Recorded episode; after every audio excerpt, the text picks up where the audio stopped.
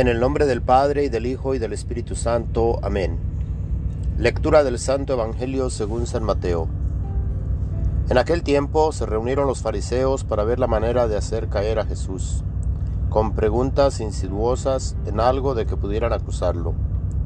Le enviaron pues a algunos de sus secuaces, junto con algunos del partido de Herodes, para que le dijeran, Maestro, Sabemos que eres sincero y enseñas con verdad el camino de Dios, y que nada te arredra, porque no buscas el favor de nadie.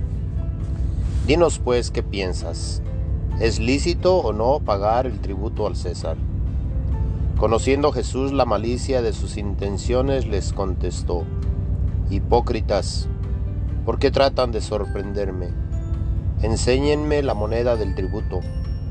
Ellos le presentaron una moneda. Jesús les preguntó, ¿de quién es esta imagen y esta, inscripción?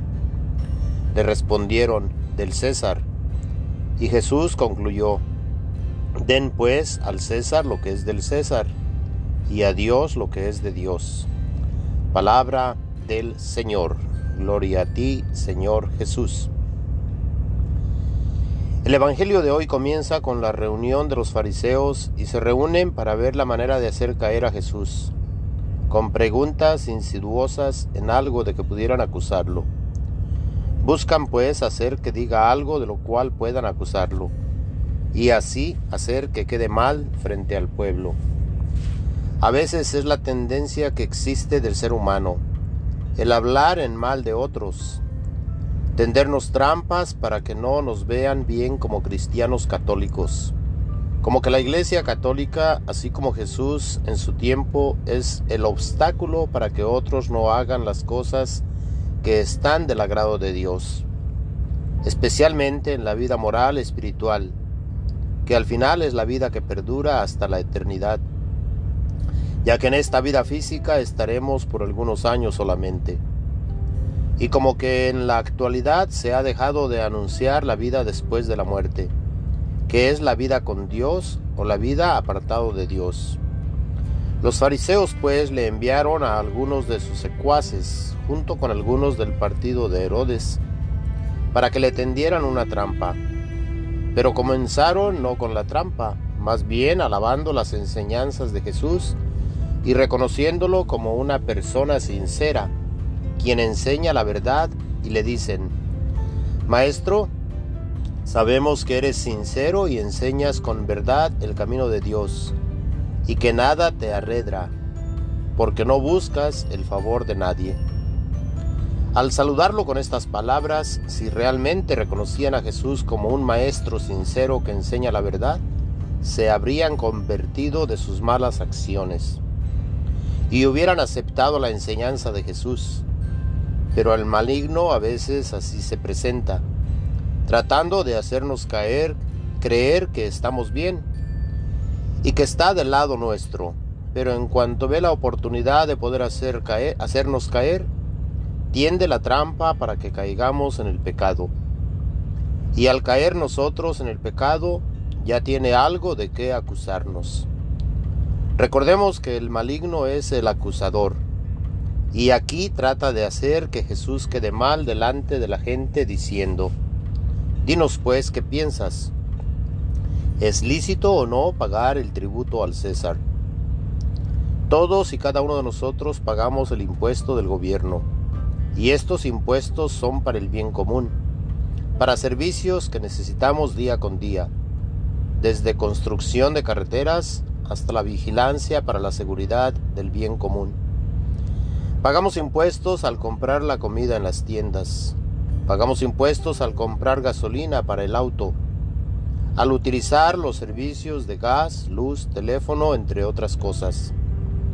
Y si miramos el cheque que recibimos en el trabajo, se nos va quitando algún porcentaje de impuestos federales, estatales y locales.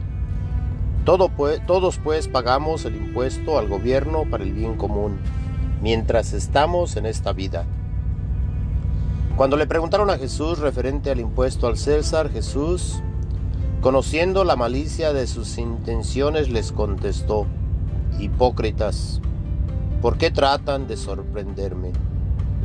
Jesús conocía sus intenciones, es por eso que les dice hipócritas. Les reconoce por lo que son, ya que ante Jesús nada puede ser oculto. Él trae a luz lo que está en nuestro corazón. De ahí que se nos invita a tener un corazón limpio y sincero delante de Dios y de los hombres. Les dice pues, enséñenme la moneda del tributo. Ellos le presentaron una moneda. Jesús les preguntó, ¿de quién es esta imagen y esta inscripción? Le respondieron, del César. Y Jesús concluyó, Den pues al César lo que es del César. Aquí Jesús hace la pregunta referente a la imagen en la moneda. Y esa imagen es de el César. Para los romanos en ese entonces el César era su Dios. Pero Jesús llega a darnos a conocer que el César no es Dios. Y que le den su moneda al César y agrega algo más. Que le demos a Dios lo que es de Dios ya que nosotros somos creados a imagen y semejanza de Dios, y por ser hechos a imagen de Dios, somos de Dios.